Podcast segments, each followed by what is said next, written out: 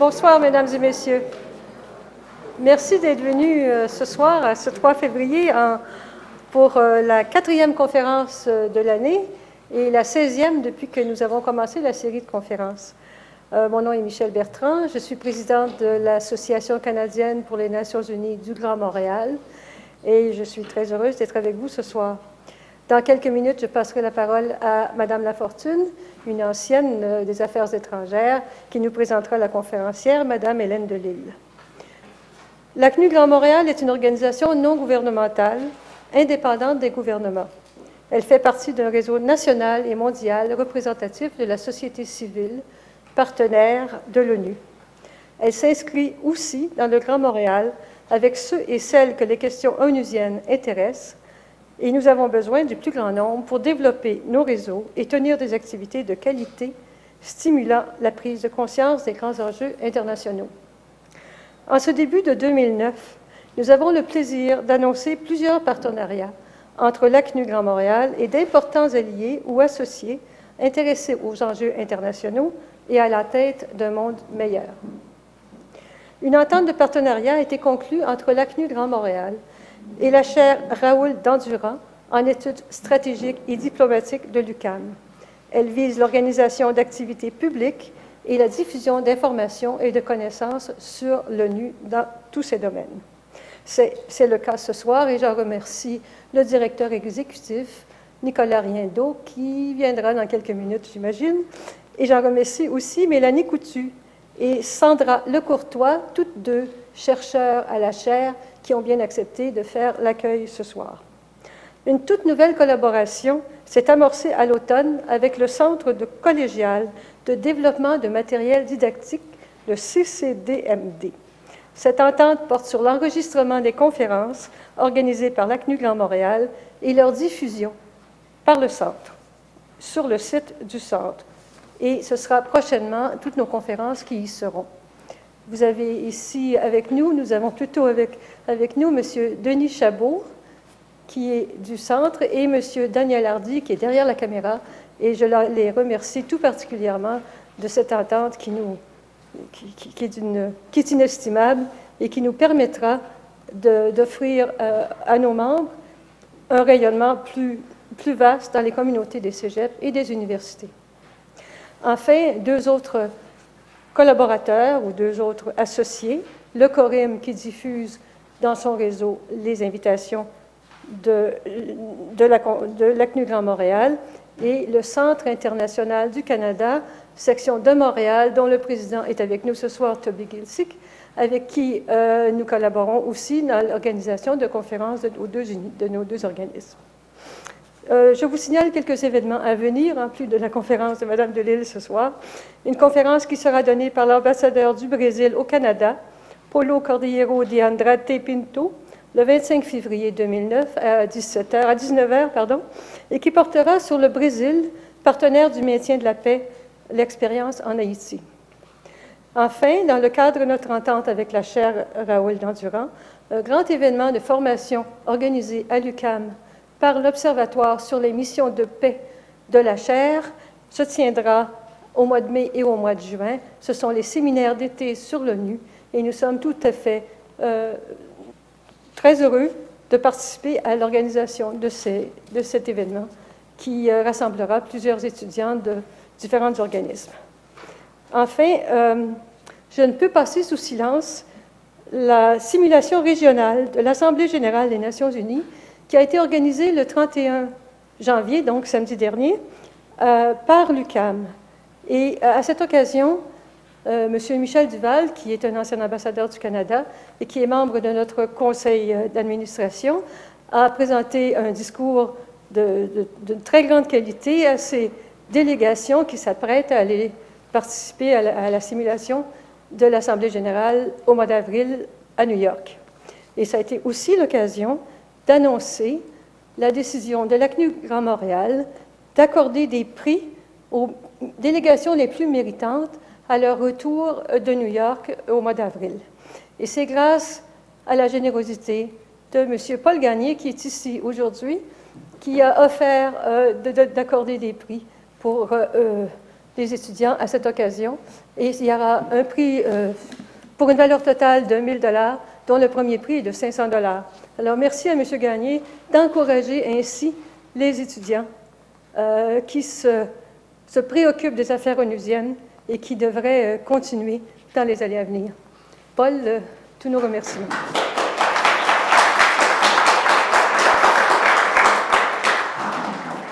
Enfin, ce que je veux aussi mentionner, c'est que demain paraîtra le premier numéro de 2009 de l'ACNU Express, le volume 4, numéro 1.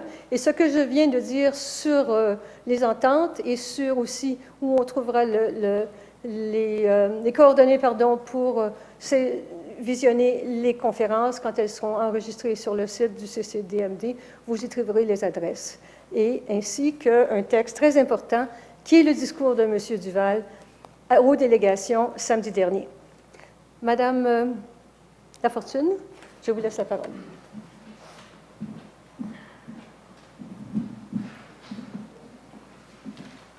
Euh, merci. C'est en tant que membre de l'Association canadienne pour les Nations unies, que je présente le docteur Hélène Delille. Le docteur Delille est professeur de nutrition à la faculté de médecine de l'Université de Montréal depuis 1985. De formation multidisciplinaire, elle a étudié la nutrition, la gestion, l'économie et même le droit. Elle a étudié dans des universités très variées. Vous serez intéressé d'apprendre qu'elle a étudié à Laval, Montréal, McGill et l'Université de Grenoble. Alors, une conférence à l'UCAM aujourd'hui complète le tour des universités. Euh, elle a aussi fait des stages, et on ne peut pas être en sciences sans faire des stages en Europe et aux États-Unis. Enfin, elle a été la première candidate non médecin au doctorat en sciences cliniques de l'Université de Montréal. Son parcours est donc atypique. Sa spécialisation est cependant la nutrition et la santé publique, visant plus particulièrement les groupes vulnérables souffrant de carences en vitamine A. Les scientifiques euh, parmi vous vont mieux comprendre que nous, mais on peut comprendre qu'il y a des groupes qui sont vulnérables parce qu'il leur manque une vitamine très spécialisée, la vitamine A. Elle a travaillé au Cameroun et continue actuellement ses recherches au Bénin, en Haïti et au Burkina Faso. Sachant que la promotion de la santé est un projet à long terme qui doit impliquer tout le monde, elle coordonne depuis plusieurs années la formation d'équipes de chercheurs pour élaborer des politiques et des stratégies de nutrition. Elle collabore avec de nombreuses institutions internationales, c'est le lien avec notre association, dont l'OMS, la FAO et des ONG impliquées dans le développement. Elle reçoit pour ses travaux des subventions importantes de l'UNICEF, de l'Institut en santé du Canada et de l'ACDI pour différents projets. C'est donc une scientifique pragmatique qui, est capable d'aller chercher des subventions. Je ne doute pas qu'elle sera aussi capable de nous convaincre de l'importance d'une bonne nutrition et de l'importance de la santé publique pour nous tous. À toi.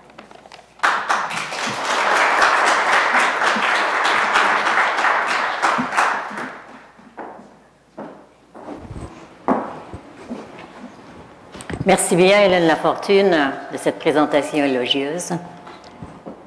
Je voudrais également remercier Madame Bertrand, la présidente de l'Association canadienne des Nations unies du Grand Montréal, ainsi que M. Gilles Gingras d'avoir bien voulu m'inviter pour parler pendant à peu près une heure d'un sujet qui me passionne depuis, je dirais, 35 ans, la nutrition au service du développement.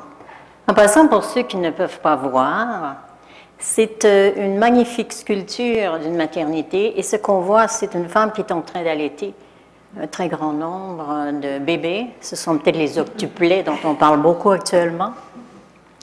C'est euh, une sculpture qu'on trouve à l'entrée du Glyptothèque euh, de Copenhague. Pour vous rappeler simplement que la promotion de l'allaitement maternel est une intervention de nutrition qui peut jouer un rôle considérable puisqu'elle pourrait réduire de 13 les décès de jeunes enfants dans les pays en développement.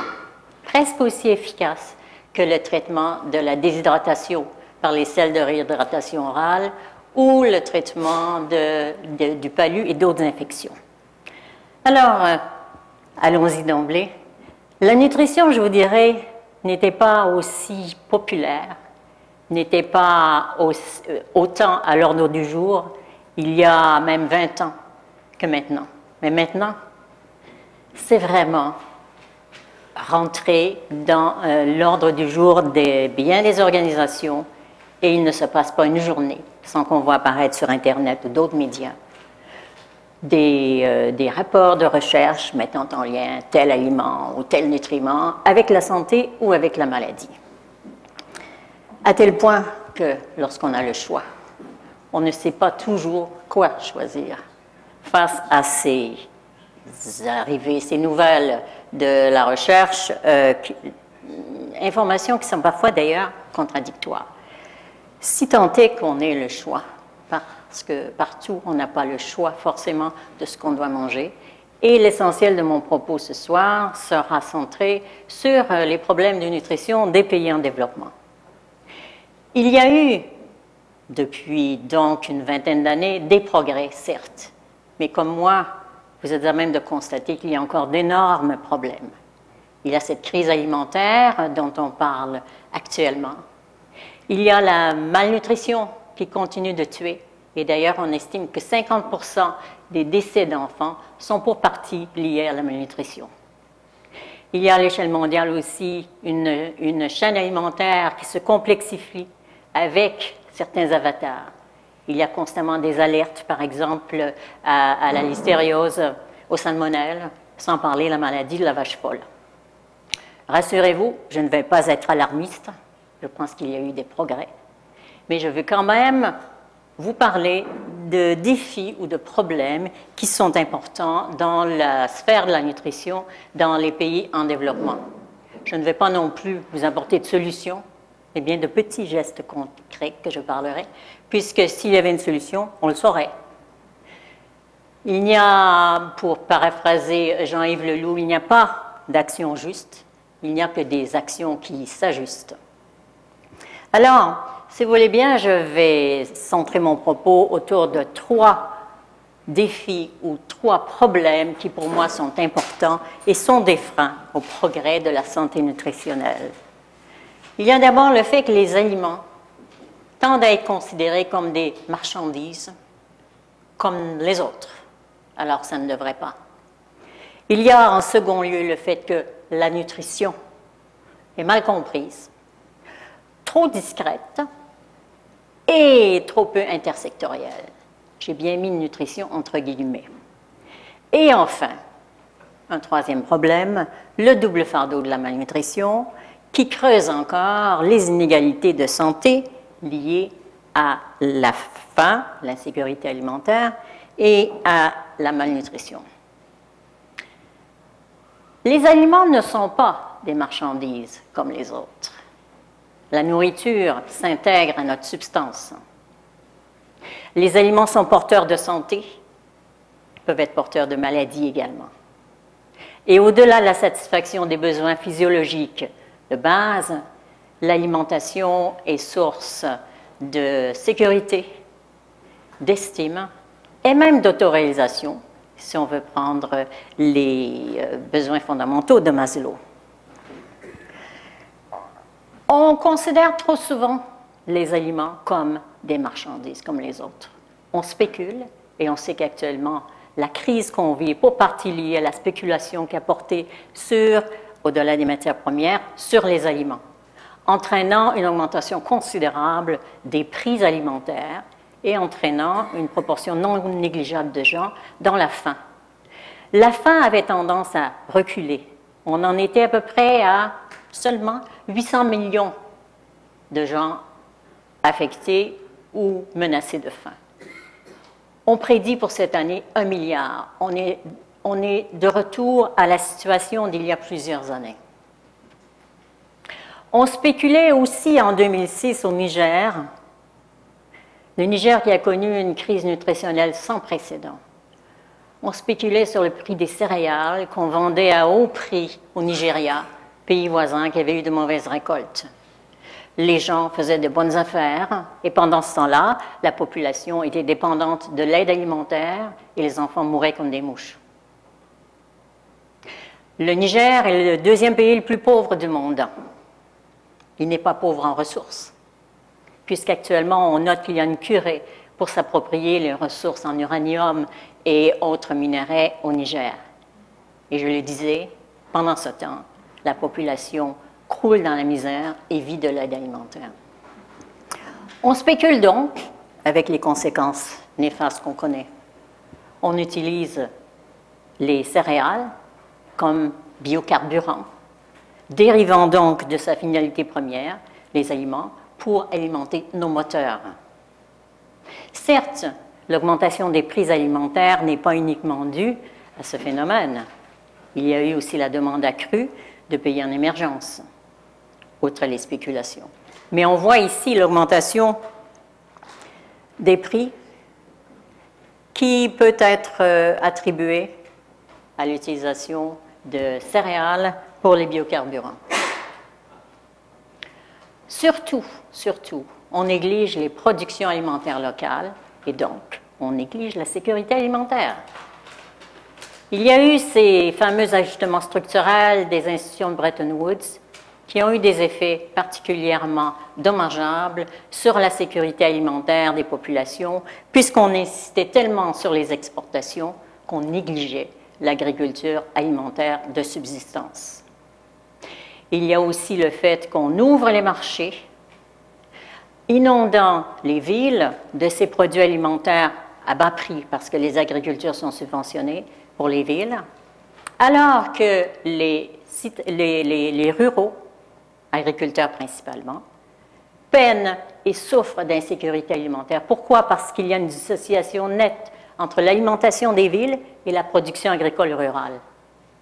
Tant qu'on n'arrivera pas à nourrir les citadins pour large part avec la production alimentaire locale, on aura ce problème. Déjà en 1990, j'attirais l'attention de la FAO sur la nécessité d'amener les citadins par le marketing. On peut utiliser le marketing à des fins sociales, à consommer les produits alimentaires locaux, qui d'ailleurs sont porteurs de santé, comme on le verra tout à l'heure. Euh, on, néglige donc la sécurité alimentaire, ce qui est extrêmement sérieux.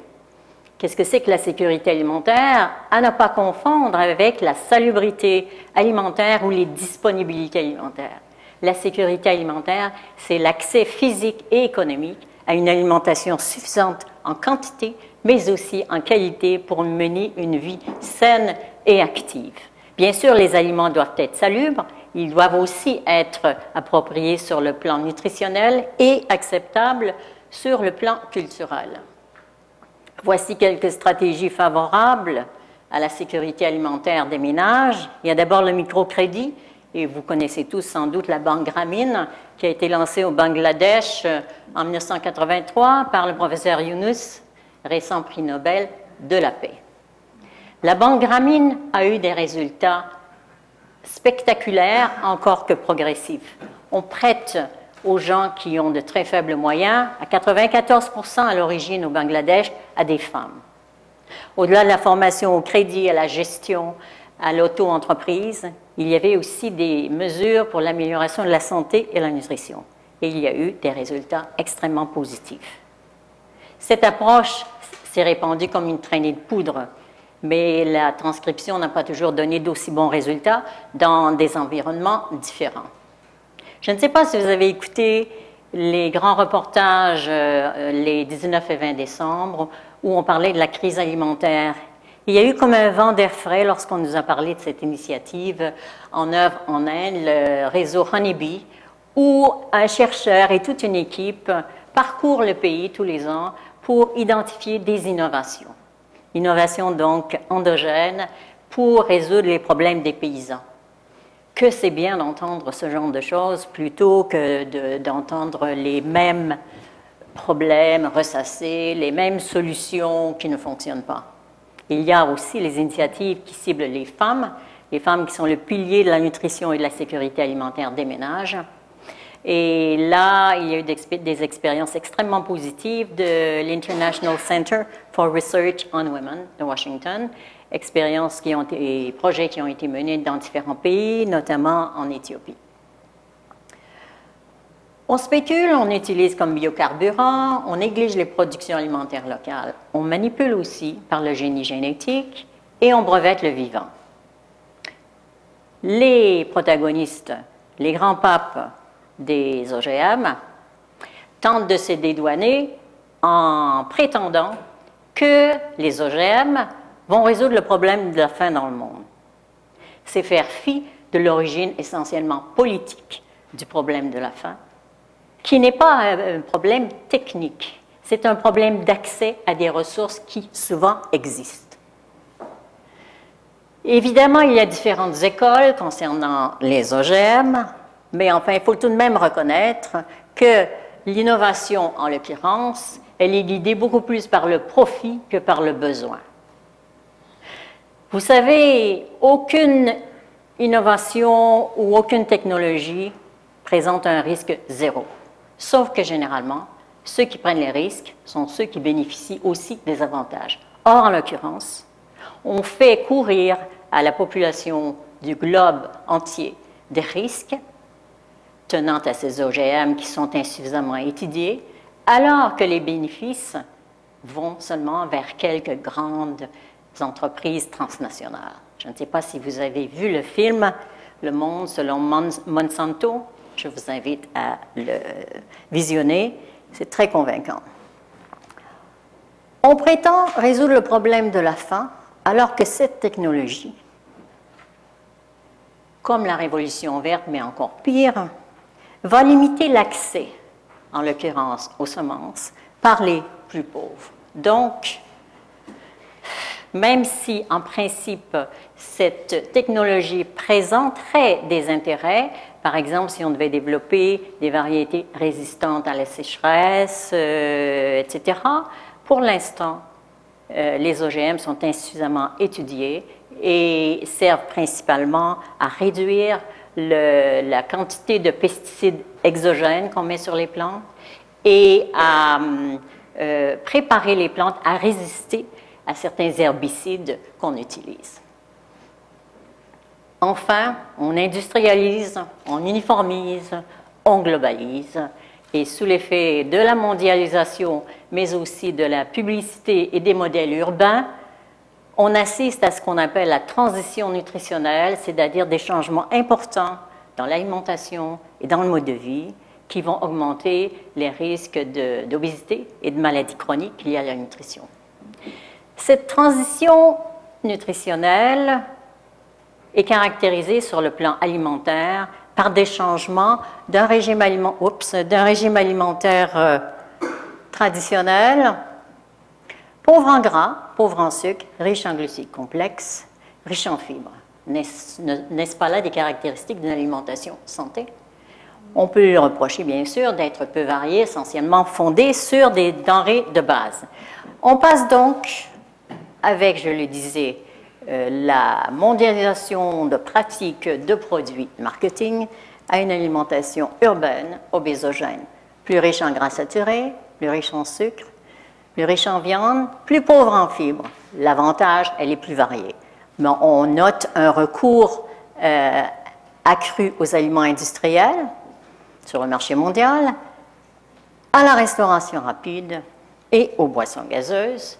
Et vous comprenez pourquoi ce genre d'alimentation est associé à une augmentation considérable à travers le monde de l'obésité et de ces maladies chroniques que sont le diabète, l'hypertension et les maladies cardiovasculaires.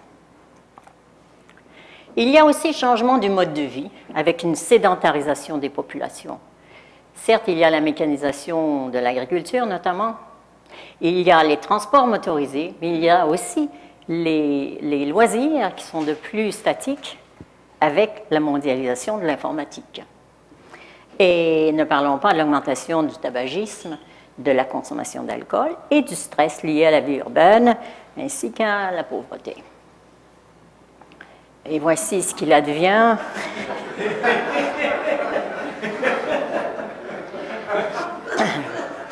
d'une œuvre d'art après deux ans aux États-Unis. Mais je vous signale que les établissements de restauration rapide, typiques du modèle américain, sont très prisés dans les pays en développement, surtout par les jeunes. Et c'est très bien vu, c'est très in que d'aller dans ces restaurants.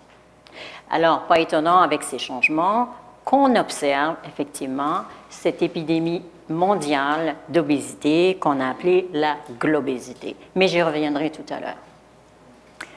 Le deuxième point de mon exposé, c'est qu'au fond, la nutrition, elle est mal comprise. Elle est également trop discrète et trop peu sectorielle. Et la première question qu'on se pose, qui s'occupe de nutrition? Tout le monde mange. Et alors, tout le monde prétend faire de la nutrition. Ce n'est pas tout à fait exact. Je pense qu'on comprend mal la complexité de cette science ou de, de ce domaine, de ce champ d'action. Et ceci fait que ça devient l'affaire de tous, mais la responsabilité de personne.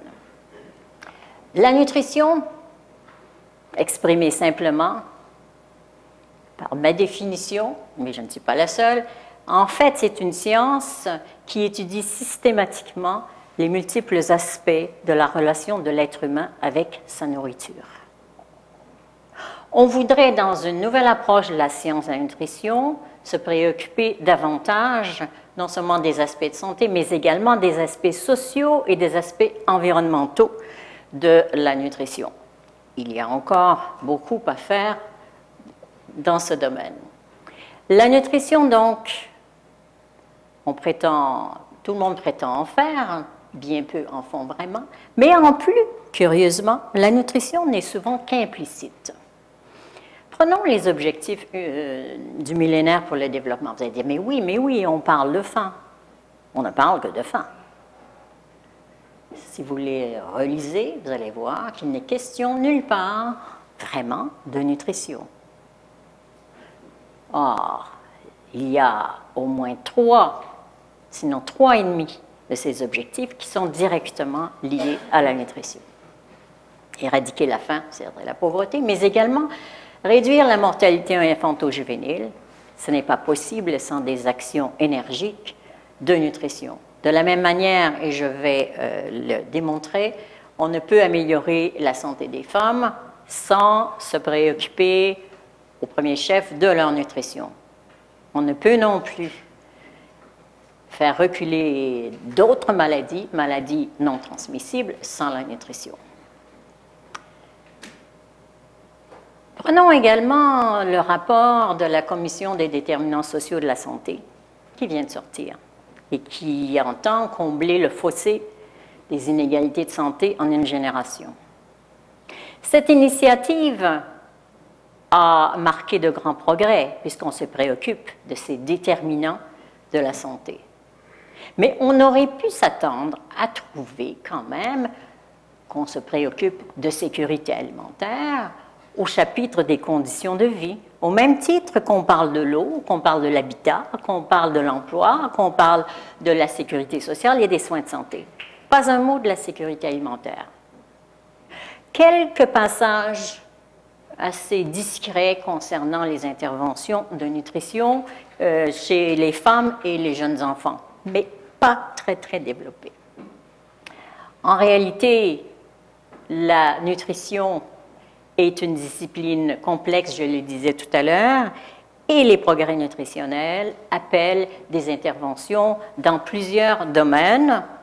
Vous voyez ici le modèle de l'UNICEF de 90 qui continue d'être très euh, largement utilisé et utile d'ailleurs, puisqu'on on distingue les causes, ne veut plus, les causes immédiates de la malnutrition, consommation alimentaire et maladie, les causes sous-jacentes qui vont plus en profondeur, où vous voyez ici qu'on se préoccupe de sécurité alimentaire, on se préoccupe de santé, mais entre les deux, on doit s'occuper de tout ce qui concerne les soins, les habitudes, les pratiques, etc.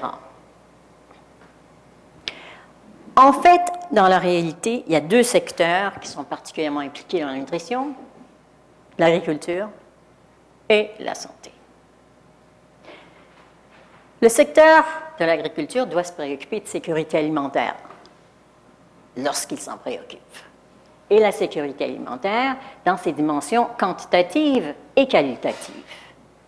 Forcé de reconnaître que le secteur agricole n'est pas trop, trop, trop préoccupé de la qualité ou de la valeur nutritive de la production agricole. Remarquez qu'ils ont déjà beaucoup à faire à suivre la progression de la population, qui est une croissance euh, géométrique, avec une agriculture qui ne peut connaître qu'une progression linéaire.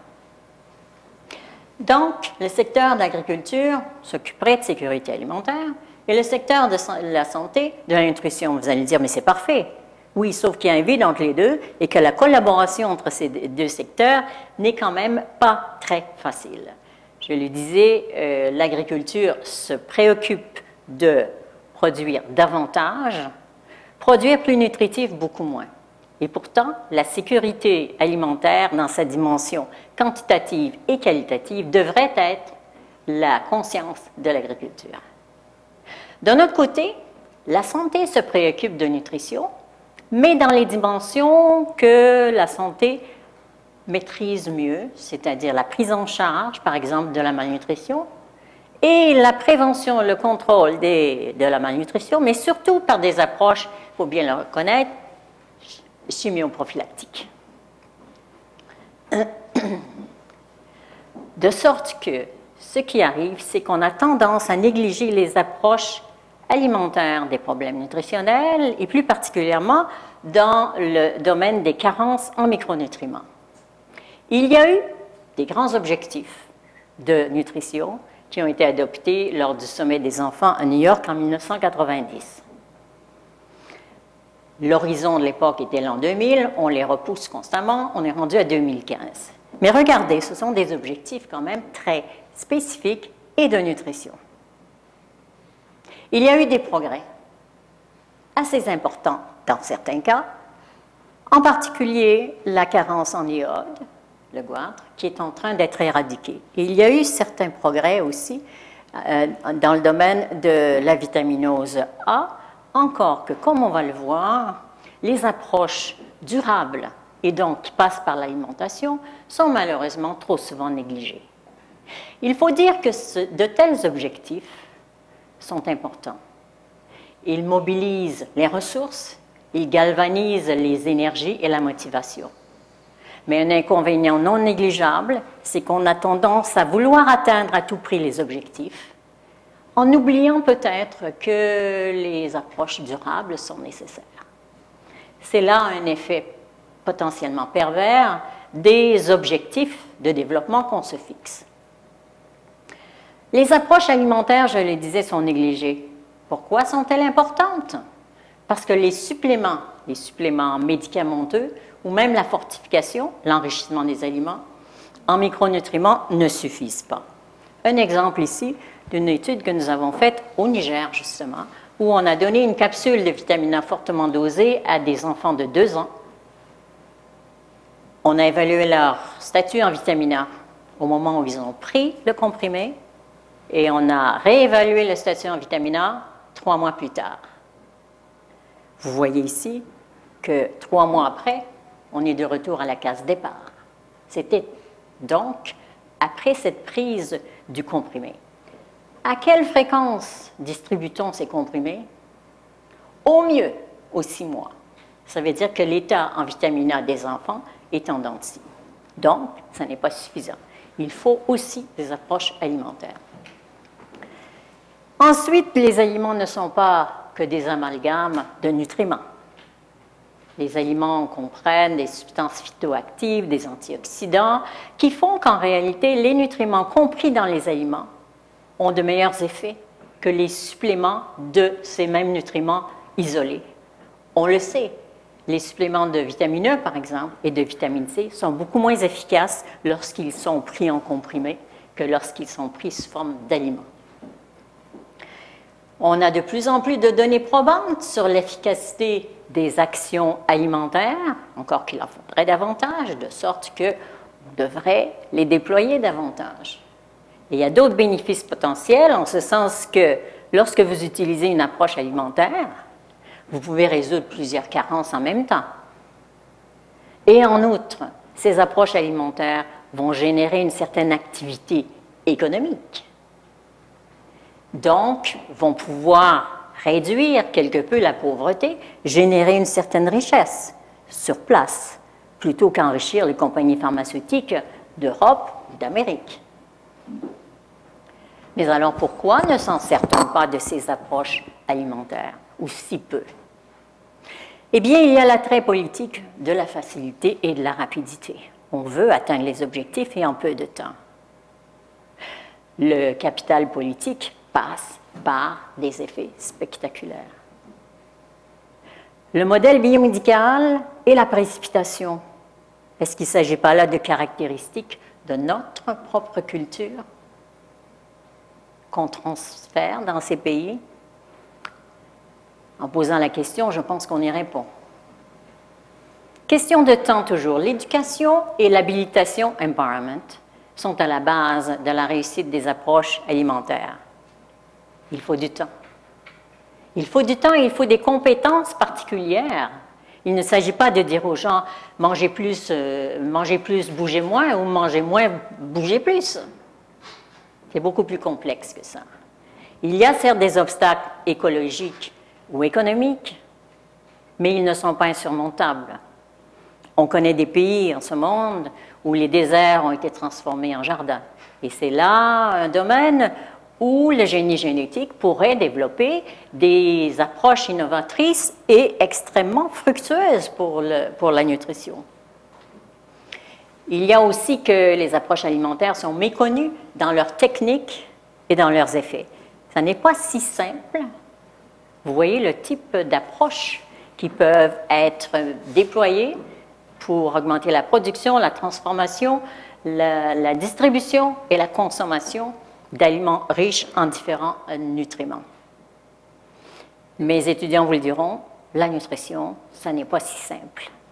Et j'ai des étudiants justement qui sont allés au Tchad et au Burkina Faso pour cerner les opinions de répondants clés sur les différentes approches de lutte contre la carence en vitamine A. Eh bien alors, ils étaient prolixes lorsqu'on parlait des avantages de la distribution des suppléments de vitamine A, ils avaient, bien peu à dire sur les inconvénients. À l'inverse, pour ce qui est des approches alimentaires, ils avaient bien peu à dire. Et alors, ils ne cessaient pas de mentionner les difficultés, les obstacles, etc. Donc, euh, il y a beaucoup à faire pour former les gens à mettre en œuvre les approches alimentaires. Approches alimentaires, d'ailleurs, qui exigent une collaboration intersectorielle. Les nutritionnistes du domaine de la santé sont rarement très aptes à mettre en place des jardins ou des usines de transformation de produits alimentaires.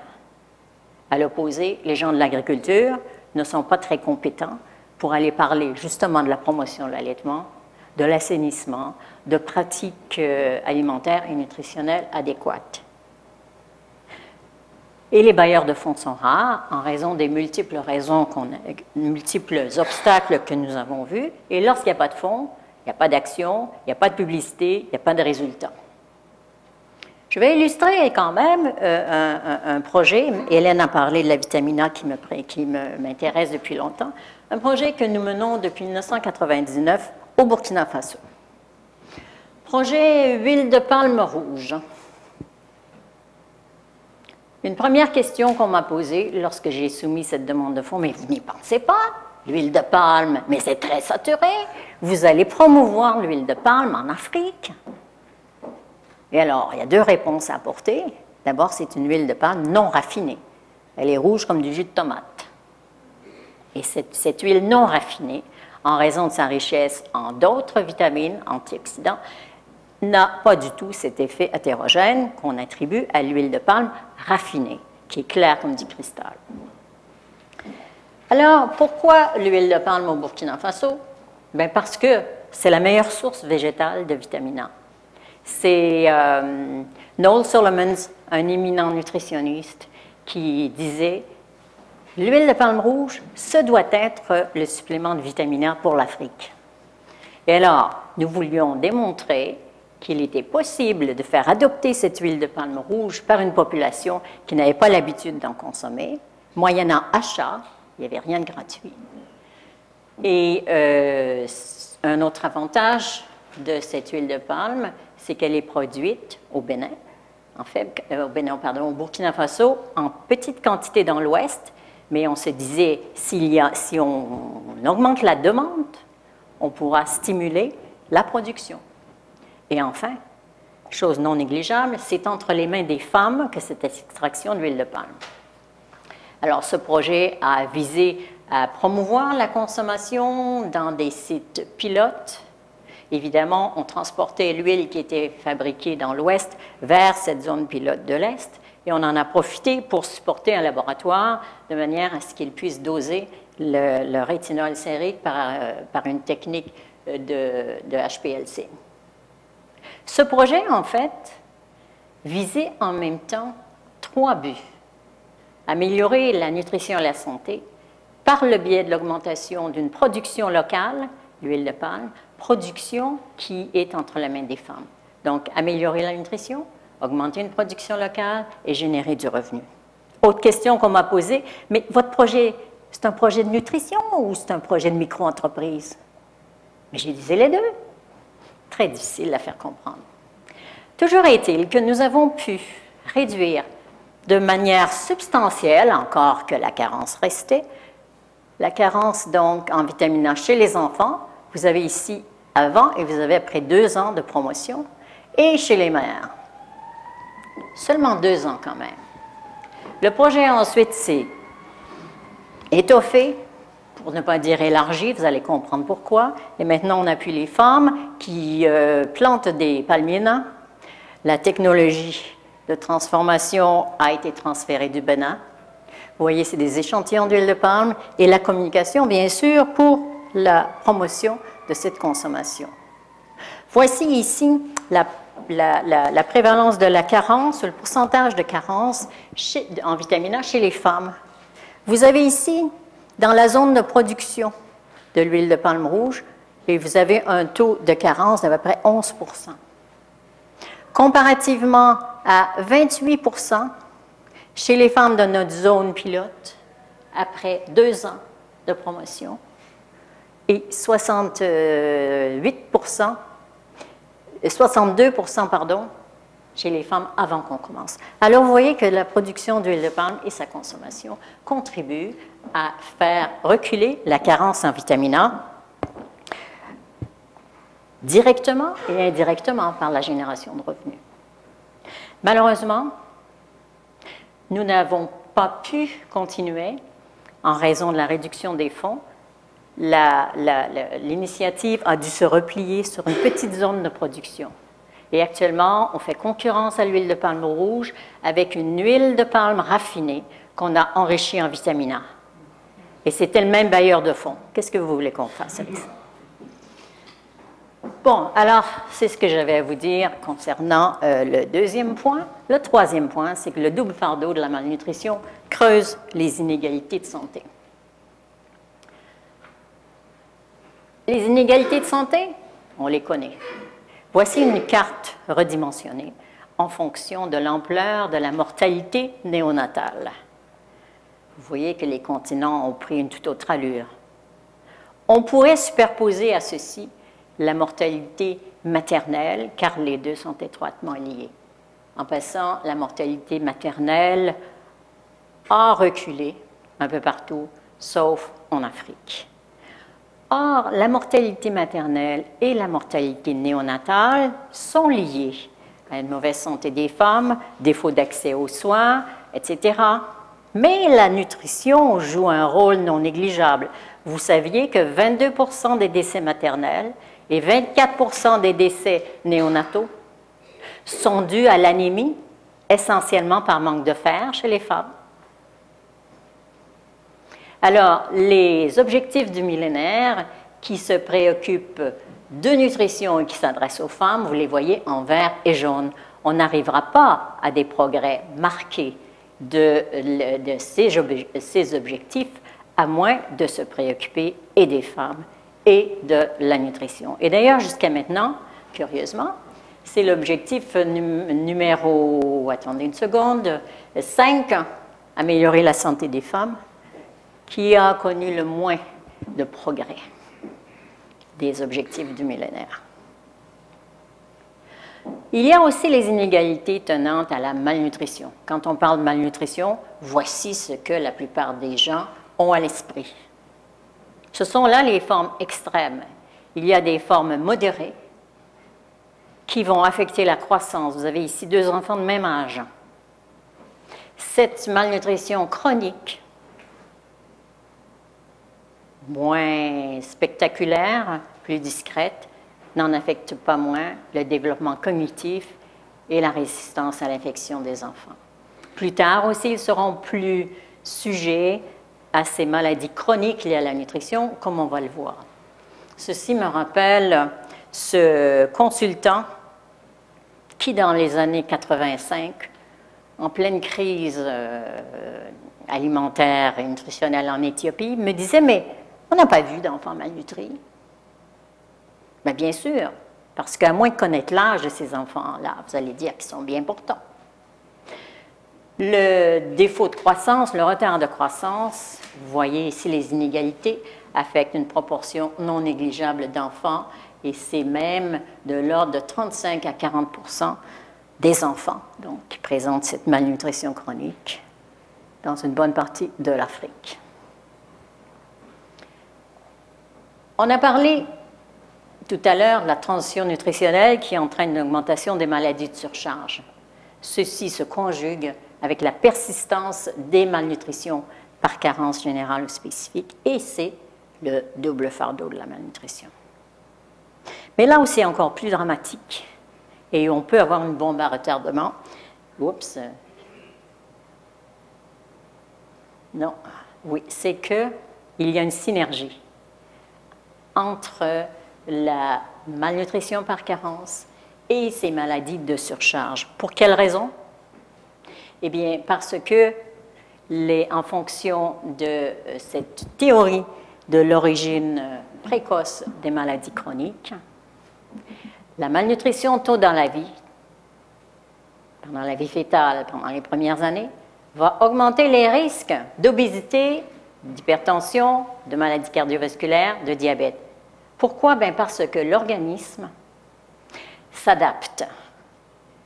L'être humain est essentiellement fait pour survivre et il va s'adapter à l'environnement dans lequel il vit, le cas échéant dans un environnement de pénurie. Mais cet individu qui est adapté à un environnement de pénurie est très mal outillé pour faire face à un environnement où la nourriture est abondante ou en tout cas régulière et où on est sédentaire. Ainsi, la transition nutritionnelle va venir aggraver, va venir exacerber les effets à long terme de la malnutrition précoce. Vous voyez ici, dans un gros bidonville du Brésil, la situation des adultes. Les hommes à 23% ils ont eu un déficit, euh, une malnutrition chronique avec un déficit de taille. 22% de déficit de taille chez les femmes. Chez ces adultes, donc avec un déficit de taille, chez les hommes, 10% de maigres, 24 en surpoids ou obèses. Chez les femmes, 22% de maigres et 35% surpoids, obésité. Ça veut dire que vous avez 57 des femmes qui ont un poids anormal n'est-ce pas? C'est quand même sérieux. En outre, ces individus de faible poids, de faible taille, présentaient aussi une prévalence d'hypertension beaucoup plus importante.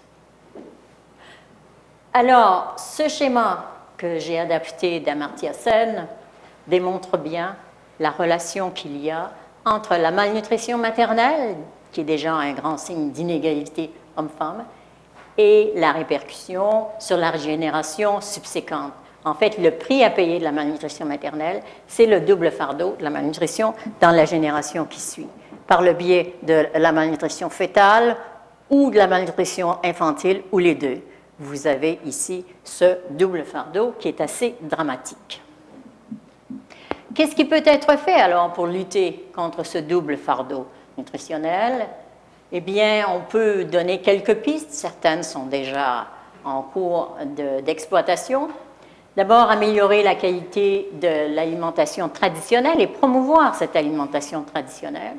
Il faut aussi la souveraineté alimentaire, c'est-à-dire qu'il n'y aura pas vraiment de progrès de la sécurité alimentaire si au moins on ne cherche pas une certaine autosuffisance, du moins dans les denrées de base, pour être à l'abri des spéculations ou des fluctuations importantes de cours des denrées alimentaires sur le marché mondial.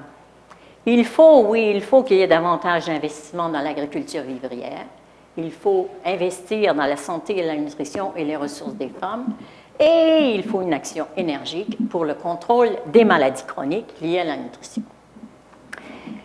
Notre équipe à l'Université de Montréal comprend, vous le verrez, bon nombre de professeurs-chercheurs dans différentes disciplines.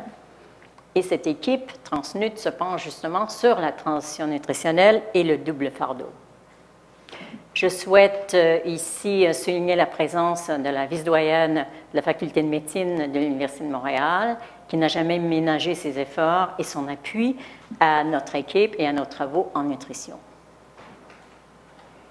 Nous avons donc euh, développé un projet de pôle francophone sur le double fardeau nutritionnel en Afrique. C'est un projet financé par l'ACDI et qui commence Je vais vous expliquer euh, rapidement en quoi consiste ce projet. J'ai vu que j'ai dépassé l'heure. Euh, la stratégie d'abord de ce projet, il s'agit pour davantage d'impact sur la santé nutritionnelle des populations de rapprocher, de ramener au plus près la formation avec la recherche, avec les programmes et avec toile de fond euh, le plaidoyer, bien sûr, pour amener à l'adoption de programmes et politiques adéquats. Ce projet comprend trois composantes. Une composante de renforcement institutionnel et de formation des ressources humaines, une composante de recherche, surtout la recherche-action, et une composante de communication et plaidoyer. Pour ce qui est du renforcement institutionnel et de la formation des ressources humaines, nous sommes à mettre en place des nouveaux diplômes universitaires sur une base régionale au Bénin, en Afrique de l'Ouest. Un master de nutrition publique, la maîtrise dans le système LMD, et une nouvelle licence professionnelle de diététique et de nutrition. C'est tout nouveau en Afrique. Euh, euh, francophone en tout cas, où la nutrition n'est pas une discipline autonome et universitaire. En plus de la formation de PhD à l'Université de Montréal et de la formation continue sur euh, la transition et le double fardeau, certes, mais aussi sur la malnutrition de la gestion, la, gestion de la malnutrition sévère. Vous voyez ici euh, un didacticiel, un cours interactif, si vous voulez, pour la gestion de la malnutrition sévère, qui entre bien sûr dans le cadre de nos travaux et qui est déjà disponible. Et pour ce qui est de la recherche, nous poursuivons des études sur le double fardeau nutritionnel chez les adultes à Ouagadougou, mais aussi chez les écoliers à Ouagadougou, de manière ensuite à mettre en place un programme d'intervention en milieu scolaire programme d'intervention qui consiste à mettre à l'épreuve l'initiative de l'OMS, l'initiative qu'on appelle des écoles amies de la nutrition, de manière à prévenir ce double fardeau, c'est son but. Il y a aussi des groupes d'entraide pour la prévention des maladies chroniques liées à la nutrition, groupes d'entraide qui sont constitués à partir des groupes de personnes ayant participé à une étude transversale antérieurement. Alors, on les suit pendant quelques années, on les encadre, on les renseigne, on les informe et on va suivre l'évolution des paramètres euh, biologiques et cliniques. Alors, voici en gros la recherche. Enfin, la communication et le plaidoyer. Vous voyez quelques activités qu'on va mener, un symposium international, un colloque régional. On est à élaborer des outils aussi pour le plaidoyer concernant le diabète. Vous savez, il n'est pas facile de convaincre des décideurs de l'importance dès maintenant d'agir pour prévenir ces problèmes des maladies chroniques, surtout dans des pays pauvres, où on a l'impression que ces maladies sont des maladies de riches. Alors, il faut du plaidoyer. Et enfin, nous avons un site Internet qui a bénéficié de l'appui de, la coordonnatrice qui est ici présente, Marie Zamelin-Renault, et vous pourrez aller le voir euh, s'il euh, vous tente euh, de, de, voir un petit peu de quoi il s'agit. J'ai sauté une partie tout à l'heure de mon exposé, mais comme de toute façon j'avais déjà pris trop de temps, je pense que j'ai encore le temps? Bon, c'est bien.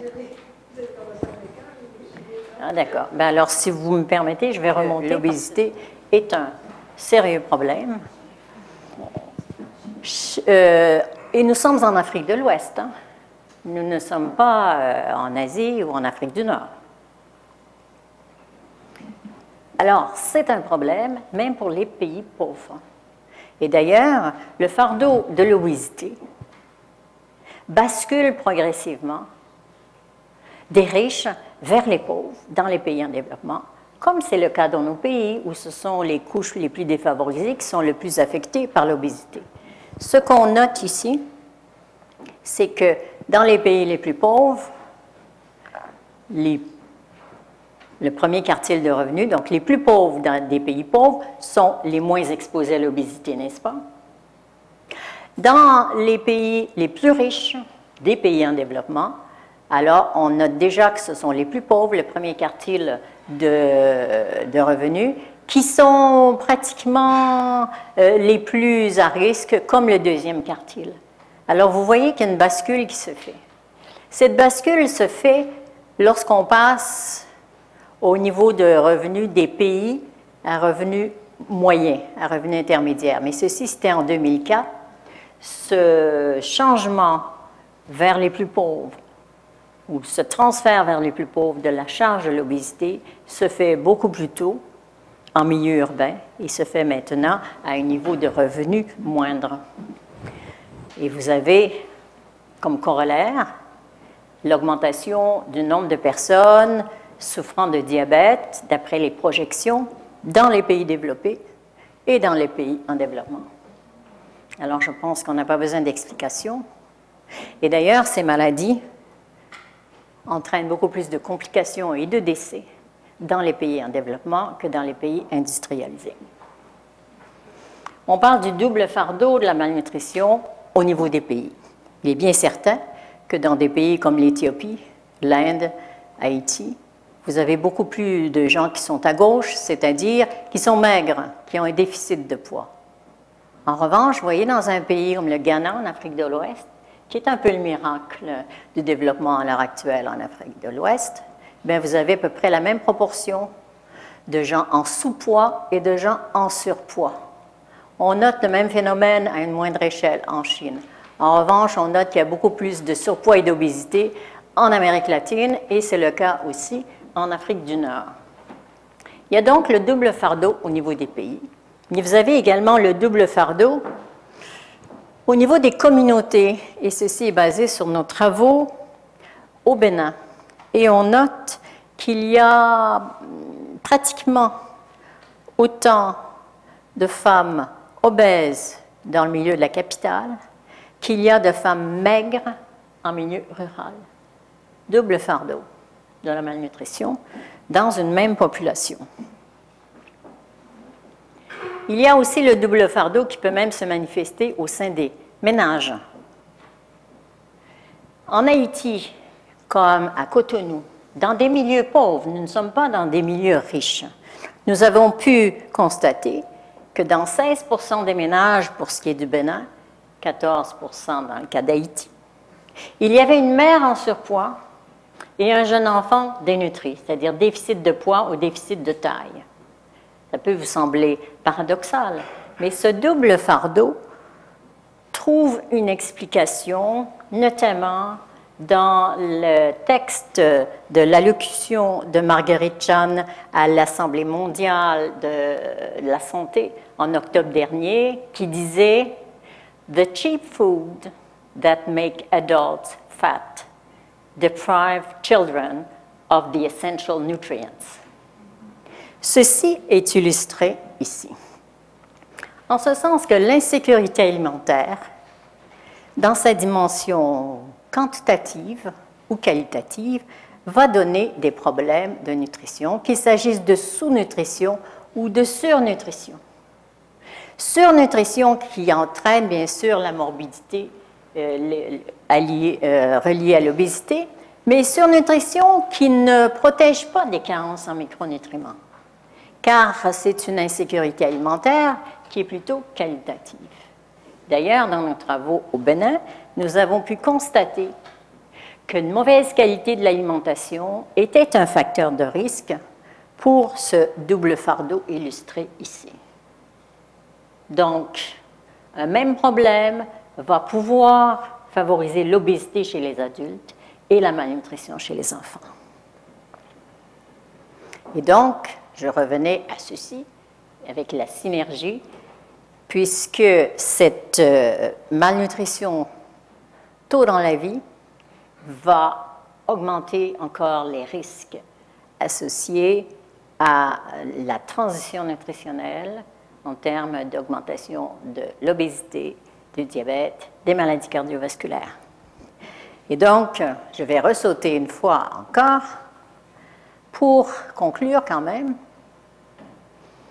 À partir des trois points que j'ai traités, il me semble qu'il serait important, et l'idée a déjà été lancée, qu'il y ait au libre-échange une exception alimentaire, de manière à ce que la sécurité alimentaire des populations et des ménages soit sauvegardée.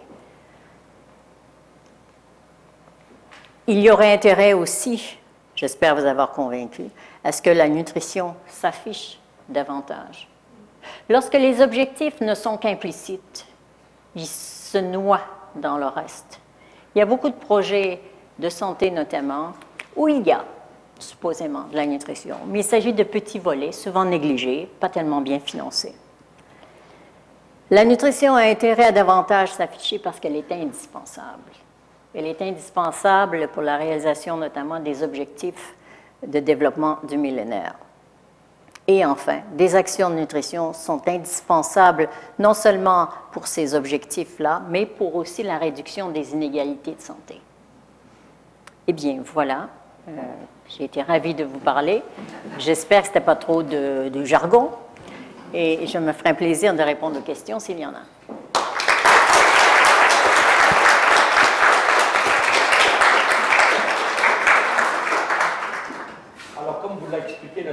nous avons le privilège ce soir d'avoir sur Internet cette grande conférence. Et sur Internet, aussi bien pour les collèges que pour les quatre universités de Montréal, à une condition. Il y a un micro qui est là. Pour qu'on vous voit, il faudrait que vous alliez au micro. Sinon, on ne peut pas vous enregistrer, on ne peut pas vous suivre, si vous voulez, d'une façon adéquate, aussi bien les questions que les réponses. Alors, Denis, et Daniel sont en arrière pour euh, faire les préfets de discipline aux besoins. Si vous avez des questions, de grâce, allez au micro. Merci.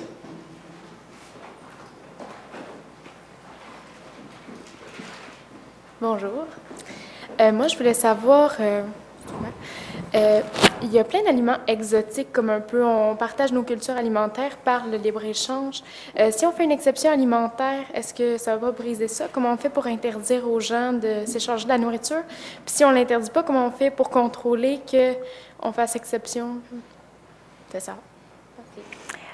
Je ne crois pas avoir euh, voulu dire dans mon propos qu'on devait interdire le libre-échange je pense qu'on devrait sauvegarder la sécurité alimentaire, c'est-à-dire que pour les denrées de base, céréales, légumineuses, féculents qui sont à la base de l'alimentation, on devrait faire en sorte d'abord de, favoriser les productions locales, de manière à mieux sauvegarder cette autonomie des pays face euh, au marché mondial.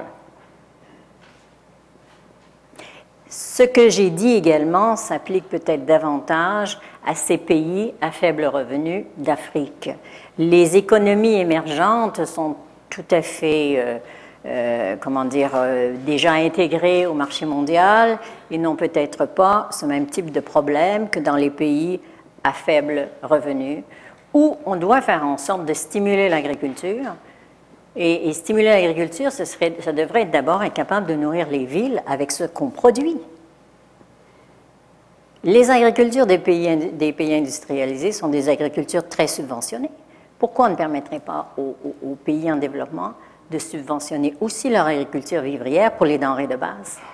Et donc, euh, je ne voudrais pas, euh, Madame, que vous compreniez qu'on voudrait interdire tout genre euh, de libre-échange. Au contraire, j'aime bien moi aussi manger des produits exotiques.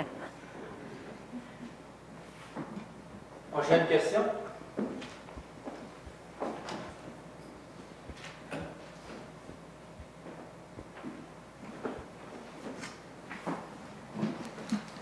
Euh, oui, d'abord, euh, merci pour votre conférence, c'est absolument fascinant. J'aimerais savoir les, les, idées dont vous faites la promotion au niveau de l'Organisation mondiale de la santé. Est-ce qu'il y a, il y a une acceptation? Est-ce que c'est des idées qui progressent ou euh, qu'est-ce qu'on peut espérer? Je dois dire que moi, j'ai une certaine expérience d'avoir traité avec l'ACDI dans le domaine de la nutrition et j'en garde pas un bon souvenir parce qu'on avait euh, financé des cantines scolaires. J'étais à ce moment-là à développement effet.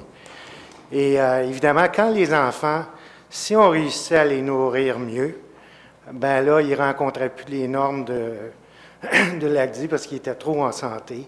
Donc, il fallait vraiment couper l'aide. Et donc, on a, je trouvais que c'était une situation presque euh, inhumaine où euh, il s'agissait de laisser mourir les enfants pour convaincre l'ACDI qu'il fallait faire quelque chose. Et je vous parle de quartiers défavorisés de Kinshasa. Voilà. Donc, je reviens surtout avec cette histoire de l'Organisation mondiale de la santé. Est-ce que, est que ça va vers ces idées que vous préconisez sur euh, la nutrition? Merci beaucoup de cette question qui va m'amener peut-être à toucher certains aspects que je n'avais pas eu le loisir ni le temps de traiter. D'abord, euh, pour ce qui est de l'OMS, sa principale approche en matière de santé scolaire passe par le biais des écoles euh, en santé et aussi plus récemment les écoles amies de la nutrition. On ne parle pas d'aide alimentaire ou de dons ou de distribution de vivres. On parle d'écoles où les enseignants, les élèves, les parents et le personnel s'entendent pour renforcer le niveau de santé et de nutrition des écoliers. Et donc, ça n'a pas tellement à voir avec la distribution de l'aide alimentaire. J'avais pensé en parler, finalement j'ai exclu parce que j'avais plus le temps, mais enfin, parlons-en de l'aide alimentaire. Beaucoup d'organismes ont l'impression qu'ils font de la nutrition parce qu'ils distribuent de l'aide alimentaire. Et je dois reconnaître j'espère qu'il n'y a personne de l'ACDI, que l'ACDI a l'impression de faire mer et monde en nutrition parce qu'il contribue de manière substantielle des vivres à l'aide alimentaire. Et dans ces écoles, c'est de l'aide alimentaire. Mais je reviendrai après là-dessus. C'est une forme d'aide qui est à double tranchant que l'aide alimentaire. C'est un mal nécessaire souvent, mais euh, un effet pervers, c'est notamment déloger, l'agriculture locale et d'entretenir une dépendance. On a vu effectivement dans des programmes dont vous parliez que de manière à pouvoir bénéficier de cette aide alimentaire, de ces vivres gratuits, on affamait pratiquement les enfants, de manière à ce qu'ils puissent se, comment dire, être admis dans le programme pour avoir de l'aide alimentaire. Alors, euh, ce que vous me racontez euh, est un petit peu dans cette veine, en ce sens que il ne faudrait jamais que tout soit gratuit, d'abord. Et cette aide alimentaire doit être expliquée et elle doit être associée à des actions de développement à plus long terme. je ne sais pas si euh, je répondais un petit peu à votre question.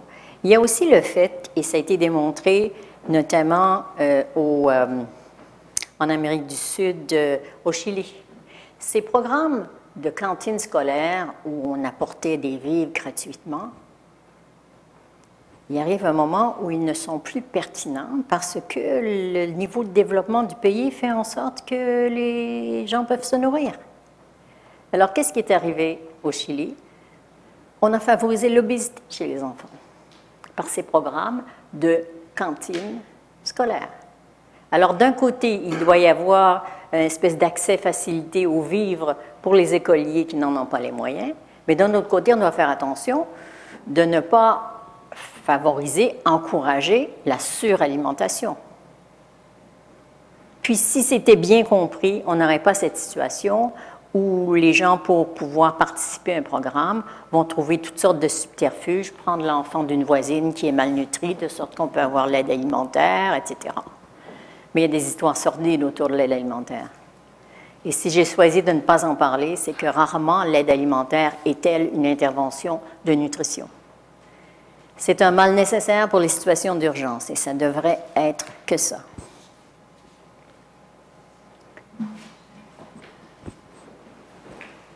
Une autre question? Christine. Merci. Beaucoup, professeur Delille, pour cet exposé que j'ai trouvé personnellement très clair, très complet, qui nous fait vraiment bien comprendre. Je pense que c'est évident. Euh, dans les, les, éléments que vous avez réapportés à la fin, il y a cette euh, croissance de l'obésité assez euh, drastique, en tout cas chez les femmes en milieu urbain. Est-ce que vous pouvez revenir un petit peu sur les éléments qui expliquent à ce point la rapidité de, l'augmentation de l'obésité et comment vous voyez une intervention possible? Parce que bon, euh, pour voir même que même dans nos pays, on, a été complètement, enfin, bon, et c'est une ancienne responsable de la santé publique du Québec qui parle. Quand même, on est, passé à côté euh, euh de, la, prévention pour le diabète, par exemple. On a vraiment mis des années à, intervenir. On intervient beaucoup trop tard, et, et on a des moyens ici. Alors en Afrique, quand on regarde ça, on se dit, mais comment va-t-on pouvoir euh, limiter cette, euh, cette euh, épidémie qui s'installe et qu'est-ce que vous recommandez? Comme je vous ai dit au début, je n'ai pas les solutions. Hein. Si je les avais, on le saurait. Mais c'est un problème épineux et redoutable que celui de l'augmentation extrêmement rapide de la prévalence de l'obésité, surtout chez les femmes. D'ailleurs, euh, on a exploré ceci notamment au Bénin, et c'est pour large partie lié, bien sûr, à une, alimentation surabondante, mais qui se combine à la sédentarité. Les femmes sont très, très sédentaires en Afrique, en milieu urbain. Elles ne marchent pas, elles vont marcher et elles s'assoient, elles n'ont aucune espèce d'activité.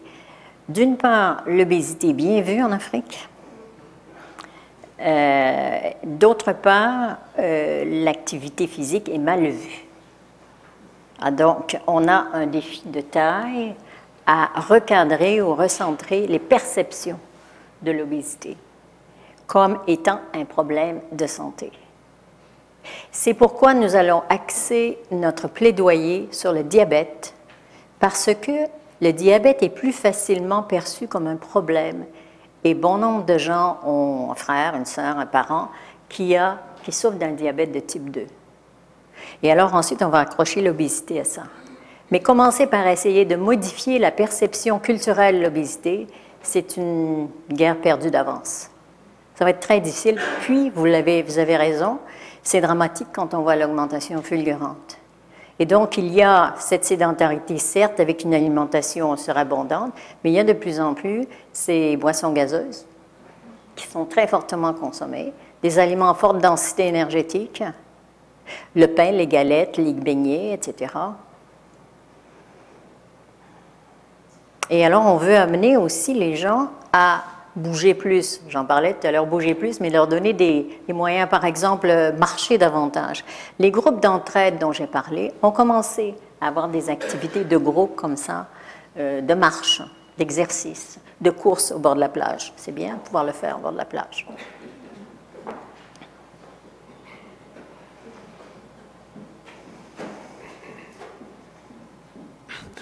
Oui, pardon.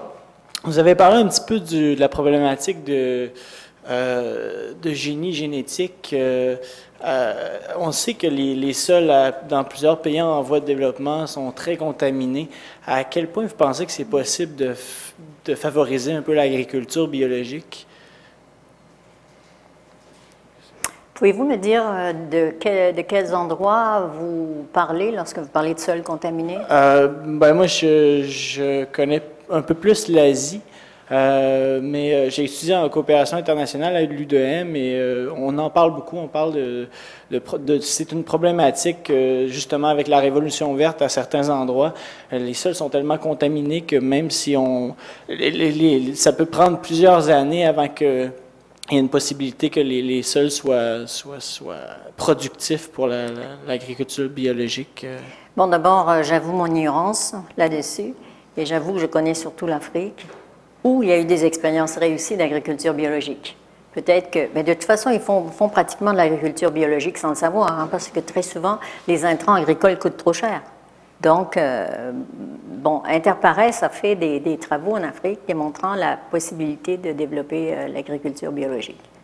Mais vous savez, euh, sans être, sans que ce soit une, agriculture entièrement biologique, ce peut être une, une agriculture plus, comment dire, euh, avec lutte intégrée contre euh, les, euh, les adversaires des cultures, quoi.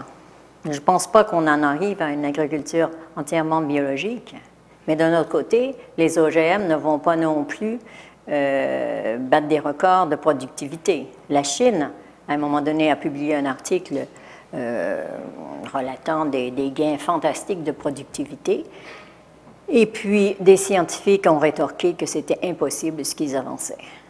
Alors, je pense qu'il faut en prendre et en laisser dans ce qui touche euh, au gain de productivité dû aux OGM. Et d'ailleurs, euh, les risques sont inconnus. Risques sur le système immunitaire, risques sur l'environnement aussi. Mais pour l'instant, on est en train d'imposer les OGM aux pays en développement et je suis bien placée pour le savoir, le, Burkina Faso, le Bénin et tout, ils ne peuvent pas faire autrement qu'accepter. Ils sont comme forcés. Ce qui est assez dramatique, selon moi. Mais sol contaminé en Asie, je ne connais pas. Désolé. C'est complet? On a tout compris. Alors, j'inviterai maintenant le vice-recteur de l'UQAM. Euh, Ce soir, j'ai adoré votre présentation. Si vous permettiez, j'essaierai de, vu qu'il y avait beaucoup d'informations, de regarder ce qui pour moi sont trois moments forts que je garderai en mémoire. À l'époque, on disait je me souviens. Donc, trois moments parmi d'autres, et chacune et chacun parmi nous aura ses moments, ses arguments dans la présentation que vous nous avez offerte. Le premier moment fort pour moi est une courbe. Je ne sais pas si vous vous rappelez de cette belle courbe, avec l'impact sur l'augmentation des prix pour le biocarburant. Si nous avions des amis chinois dans la salle ce soir, ils pourraient nous parler d'une contradiction principale entre le plaidoyer pour les biocarburants et le plaidoyer pour la sécurité alimentaire. Premier moment, fort que je retiens, mais qui constitue vraiment, pour moi, une contradiction principale. Un deuxième moment fort, quand vous avez, Madame Delis, abordé dans votre exposé le passage sur qui s'occupe de la nutrition. Puis là, vous avez dit, il y en a pas assez qui s'en occupent et tout ça. Moi, j'avais écrit dans mes notes qui devrait s'occuper de la nutrition.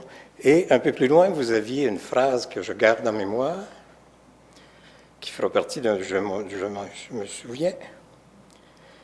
Vous avez écrit L'éducation et l'habilitation prennent du temps. Le temps que ça prend. Pas juste pour faire fermenter le vin, mais pour ce travail d'éducation et d'habilitation. Vous faisiez référence à ces reportages sur la crise alimentaire juste avant Noël. Euh, je ne sais pas si vous avez également vu ces reportages sur le Grand Nord québécois.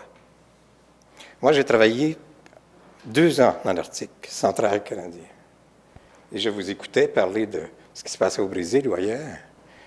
Et j'essayais de projeter sur cet autre environnement qui est notre sud à nous, tout ce que vous disiez sans être expert dans votre domaine, donc projeté en douceur.